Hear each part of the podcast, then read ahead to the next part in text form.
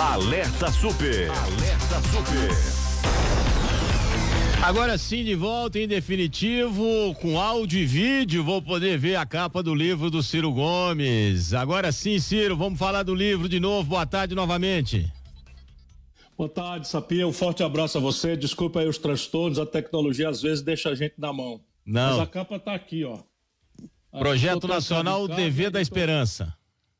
Isso. É, Maravilha. Na verdade, é, é, um, é, um, é uma, uma, apreciação muito realista, mostra o tamanho do problema brasileiro, que não é simples, exige muita mão de obra, muita inteligência, muita maturidade, mas dá para terminar o livro com muita esperança, porque o Brasil tem base física, riquezas minerais, petróleo, terras agricultáveis, clima favorável, tem gente, o povo brasileiro, a, a raça é boa.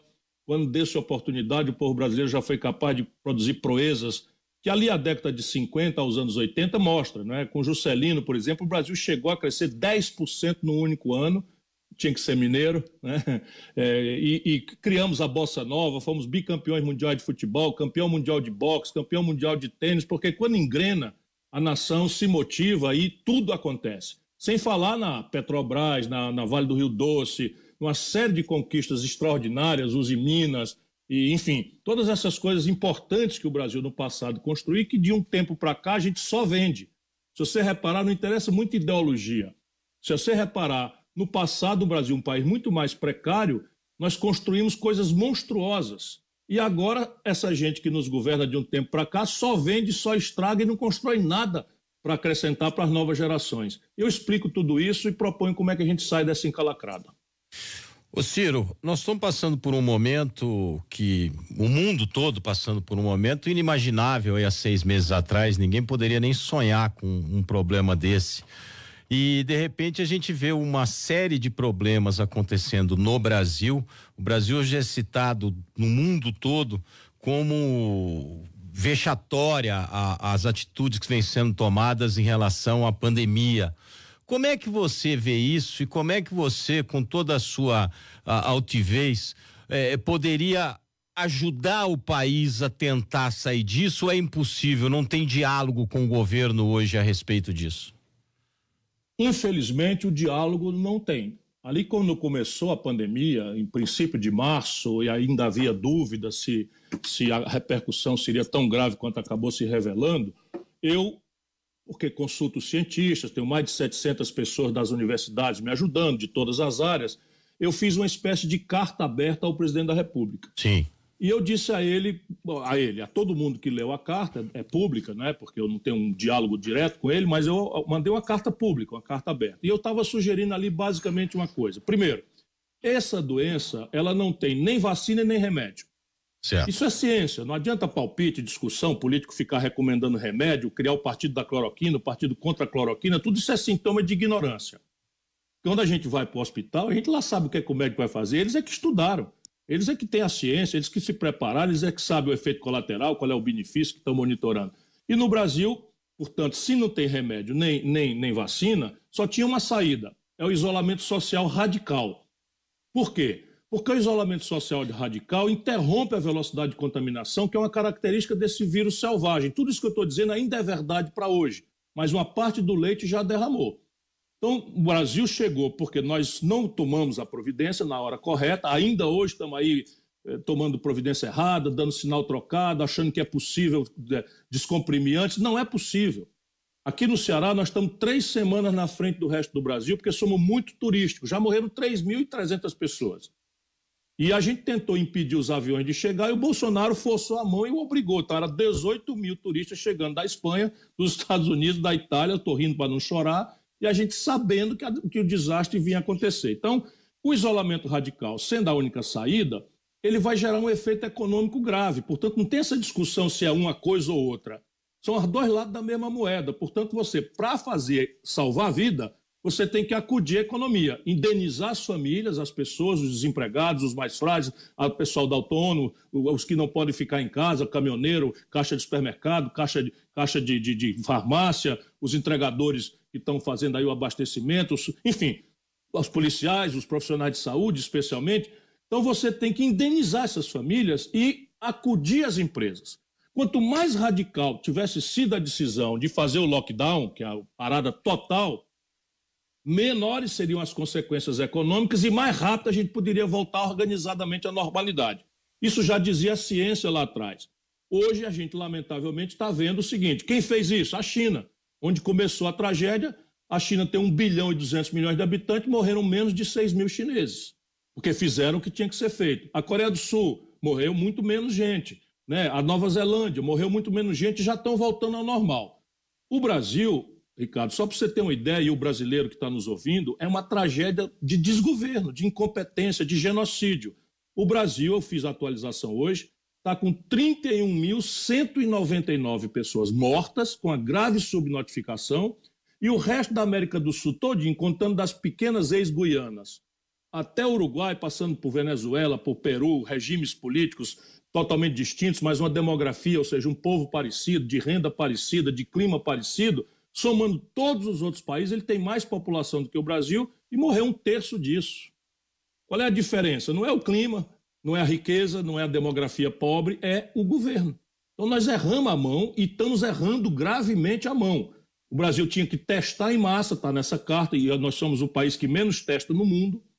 Minas Gerais é o país, é o estado, um dos estados que menos testa vocês estão aí correndo o risco de estarem subnotificando até mais de 1.500 mortes que foram enterrados, os cidadãos e as cidadãs, com sintomas, a morte causada por infecção respiratória, mas quando você compara o mesmo período do ano passado, tem 750 mil por cento a mais dessas causas. Por que razão? É porque não estão testando e é a Covid que está matando, e você não tendo o teste não sabe para onde está indo a doença, portanto não sabe para onde ir o remédio. Depois, o Brasil não fez aquilo que tinha que fazer em matéria de antecipar a compra de respiradores, de, de, fazer a compra e a qualificação de leitos de UTI, o treinamento e a capacitação e recrutamento de pessoal. Então, nós estamos caminhando para uma tragédia em que as simulações hoje apontam para o epicentro, já é o Brasil, e nós vamos chegar, se Deus não nos salvar e a responsabilidade dos homens públicos que estão com a decisão na mão, nós vamos chegar entre 80 e 125 mil mortos no fim de agosto. Essas são as simulações das, das entidades globais e brasileiras que estão trabalhando em cima né, da, da, da, ciência. O que, que eu posso fazer? Brigar, levantar a voz. Eu estou falando cinco, seis horas por dia, não é pedindo, pelo amor de Deus, que a população exija dos seus governantes, não é que apoiem o esforço da população ficar em casa. Não está na hora de sair. Né? Voltar às aulas, por exemplo, significa colocar 48 milhões de filhos nossos como vetores de contaminação. Porque essa, essa doença era terrível. Em 80%, 90% dos casos, ela é assintomática ou parece com aquilo que a, a, a, incompetência criminosa do Bolsonaro falou, uma gripezinha. Só que em 5% dos casos, ela exige UTI e respirador. Ora, 5% de 200 milhões de habitantes Nós estamos vendo aí o que, que é. 5% de 2 milhões, de 200 milhões de habitantes é 1 milhão de pessoas. Ou seja, o, Brasil tem 44, tinha registrado 44 São 10 milhões, Ciro. A pandemia começou. Ô, Ciro, é. você é economista, 10 milhões. Opa, opa, é claro, é porque eu fico querendo diminuir para não. Não, 10 milhões. 10 milhões de brasileiros. Vocês imaginam a loucura que é um negócio desse. Evidentemente, não é, isso não vai para lá porque algum isolamento nós estamos fazendo. E graças ao esforço de muitos prefeitos corretos, muitos governadores que estão em linha com a ciência, o Brasil não vai ter uma tragédia tão grave, pois mas é. nós estamos caminhando para 120 mil mortes. Ô Ciro, é aí que eu queria chegar. Desde o início dessa pandemia, eu sempre venho batendo aqui que falta uma liderança nesse país para bater a mão na mesa e falar: peraí, quem manda aqui sou eu e vai ser desse jeito. Porque é o seguinte: vira, desculpa a expressão, mas vira uma casa da mãe Joana. Enquanto o prefeito de Belo Horizonte vem fazendo um trabalho aqui, fechando a cidade, controlando, o Calil fazendo todo esse trabalho dele aqui, pedindo pro pessoal ficar em casa, fazendo campanhas e tal. Você tem na região metropolitana locais que já foram reabertos, com restaurantes reabertos, como Lagoa Santa. Eu estava indo para o aeroporto semana passada, parei para almoçar no restaurante ali funcionando normalmente. Tudo bem, com as higienes, com álcool em gel e tal, mas é, tudo cai em Belo Horizonte, quer dizer, o Calil não é, ele mesmo disse semana passada, Belo Horizonte não é uma ilha. Aí você tem alguns estados que estão tentando se segurar A gente vê alguma coisa no Mato Grosso do Sul, no Mato Grosso. O próprio Ceará agora parece que o índice de contaminação caiu e muito. É o estado hoje com menos é, índice é, é de contaminação, primeiro... né? Com menor índice Porque de contaminação, nós estamos né? isso. Existe, aqui tem um comitê científico e nós estamos conectados com as organizações de saúde mundiais e estamos fazendo pela letra. Aqui, por exemplo, isso que você está falando, o que é que fez o governador? Juntou os prefeitos todos, juntou a Assembleia Legislativa, juntou o Tribunal de Justiça, o Ministério Público, os órgãos de controle, porque essas coisas você vai comprar e aí tem superfaturamento, tem gente que se aproveita. Ele botou todo mundo logo numa reunião virtual, naturalmente, e todo mundo se reúne e vai tomando as decisões.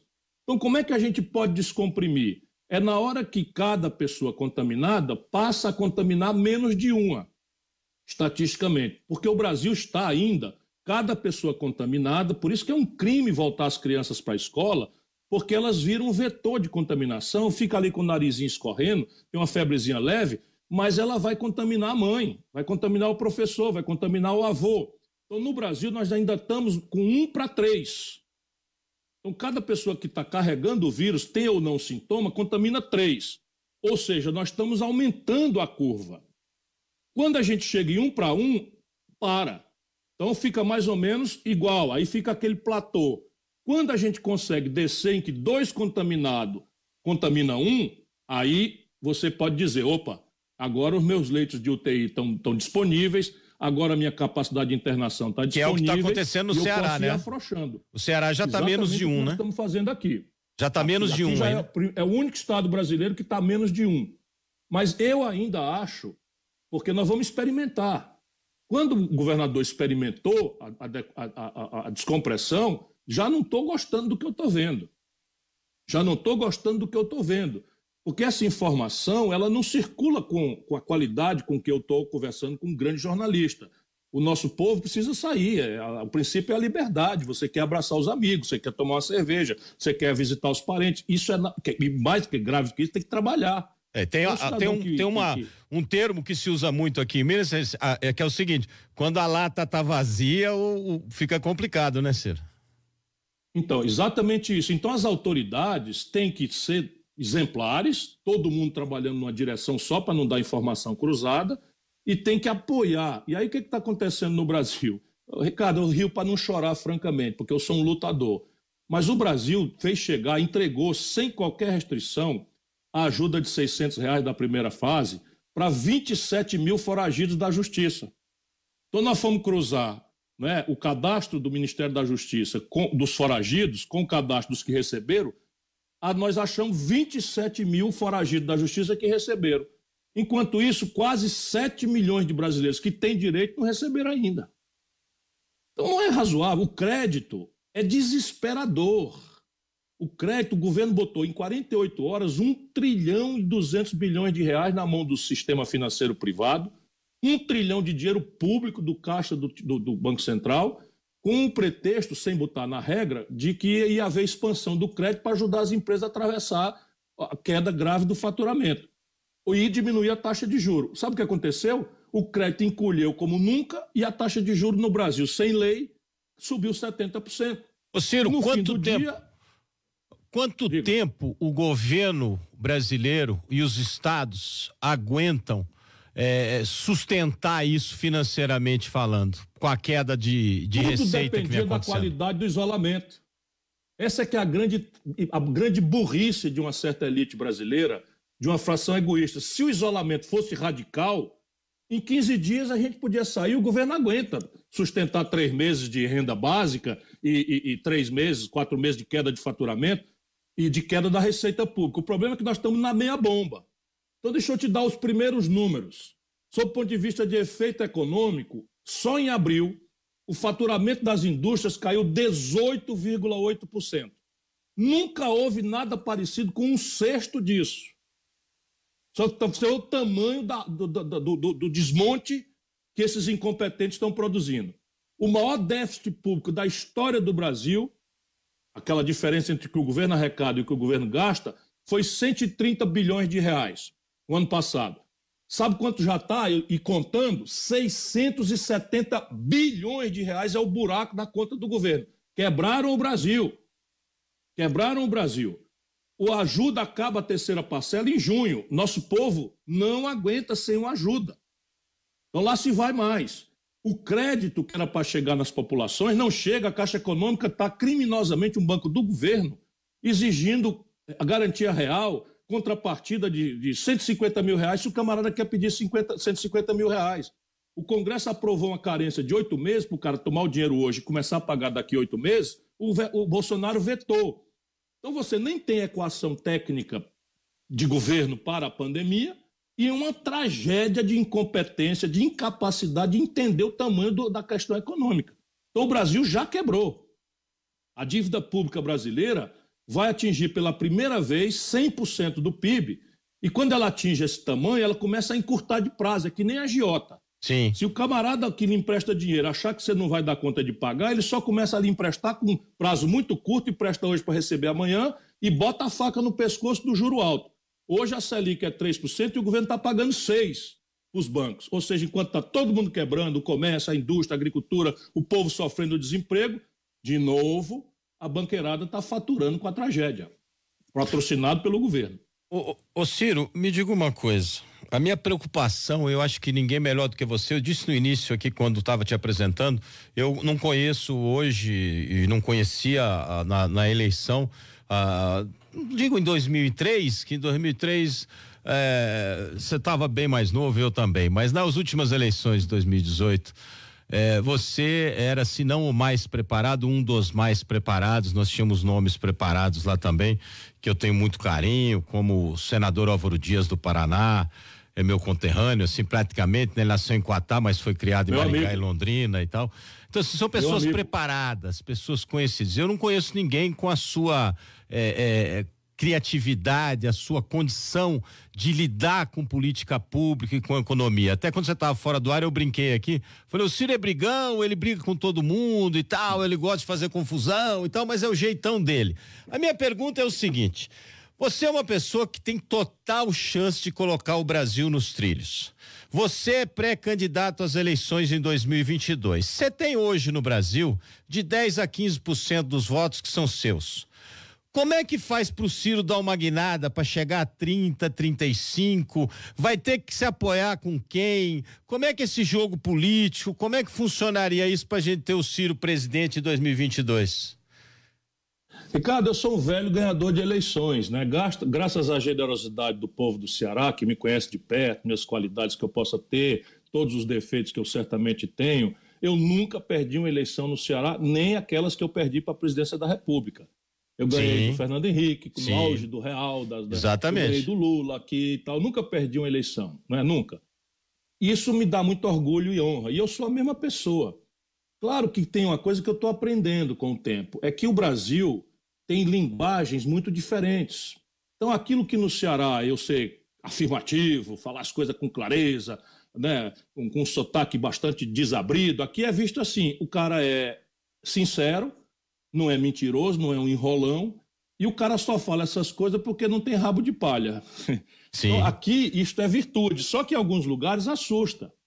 Então você tem um, um paulista da elite e tal, fica, opa, que diabo é isso aí? Esse cara é um bocão, esse cara é um destemperado, eles usam isso, não me chamam de ladrão, não me chamam de incompetente, mas é o destemperado. E aí eu tenho que achar um lugar em que eu, com humildade, aprenda essas linguagens, mas ao mesmo tempo eu não quero virar um pé de alface porque está arrebentando o Brasil. Na medida em que você vira um vaselina, nem um picolé elegante, de chuchu, né?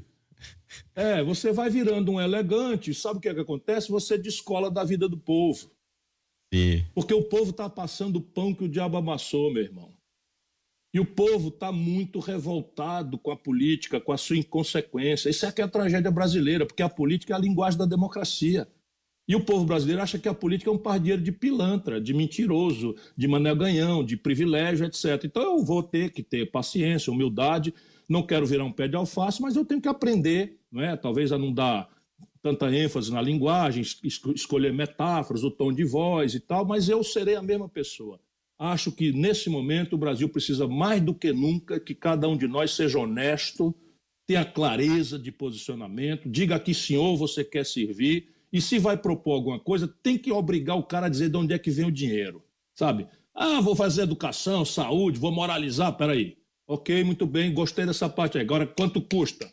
De onde é que vem o dinheiro? Você já fez isso alguma vez na vida? Quando você esteve no governo, você fez?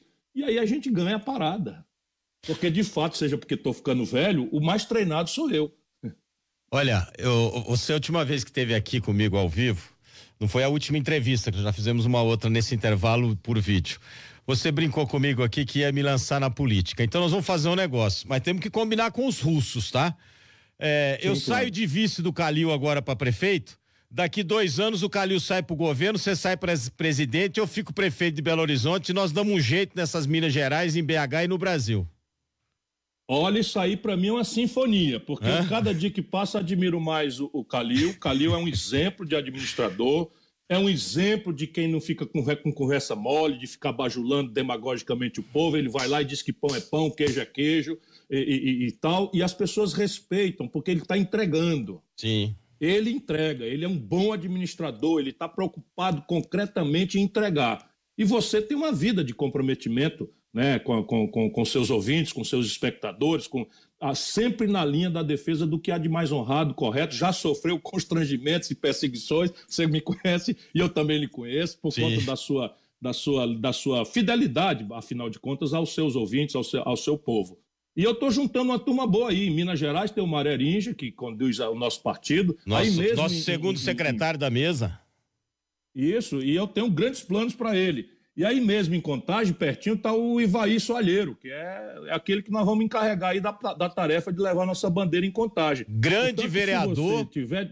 Foi secretário aqui de desenvolvimento, fez um trabalho belíssimo, teve que deixar a secretaria agora para assumir, reassumir a Câmara, e é um, um excelente nome a Prefeitura de Contagem. Pois é, o Ivaí Soalheiro é um belo de um companheiro, é um amigo que eu vou aí carregar um panfleto para ele, balançar uma bandeira aí numa esquina por ele. E, e se você de fato topar, eu vou começar a conspirar, senhor. Olha lá. Tamo junto. Ô Ciro, pra gente finalizar nosso bate-papo aqui, esse livro foi lançado é, virtualmente, ele tem física, é, é, físico, você pode comprar ele pela internet para receber em casa, como pode. é que tá o lançamento? Pode, ele, é, ele está no site da Amazon.com. Certo. Amazon.com.br, né, que é o site local, já é o mais vendido do Brasil, para minha, graça, minha gratidão, né? E é basicamente é, um, é, um, é, um, é, um, é uma ode à esperança, Ricardo. O problema brasileiro é muito grave, mas se a gente juntar a inteligência que o Brasil já tem com essa generosidade que Deus nos deu desse, dessa terra tão farta, nós vamos achar o caminho. Tá certo. Ciro Gomes, muito obrigado pela sua participação. Não vou desejar sucesso pro livro, porque já é um sucesso. Estamos aqui sempre à disposição do que você precisar, sempre um bom papo, sempre trazendo boas informações e parabéns pelo que você faz pelo nosso país. Eu sempre digo aqui, as pessoas às vezes me chamam de bolsominion, às vezes de petista, às vezes não sei o que, eu falo, gente, eu sou a favor do Brasil. Agora, se você quiser saber em quem eu voto, eu sou filiado ao PDT desde 1986. Um beijo no seu coração, Ciro. Beijo no seu coração, meu irmão. E se me permitir me despedir da boa gente mineira, é fazendo um apelo. Se você puder, meu irmão, não esqueça os políticos. Fique em casa, proteja sua amigo, seus amigos, sua família. E se a força de tudo você não puder ficar em casa, bote a máscara, fique dois metros pelo menos de distância. Eu sei que isso num terminal de ônibus não é fácil. Lave a mão com álcool gel se puder. Enfim, se proteja, que a sua vida é muito cara e está em risco. Ok, muito obrigado. Ciro Gomes conversou com a gente no lançamento do livro dele.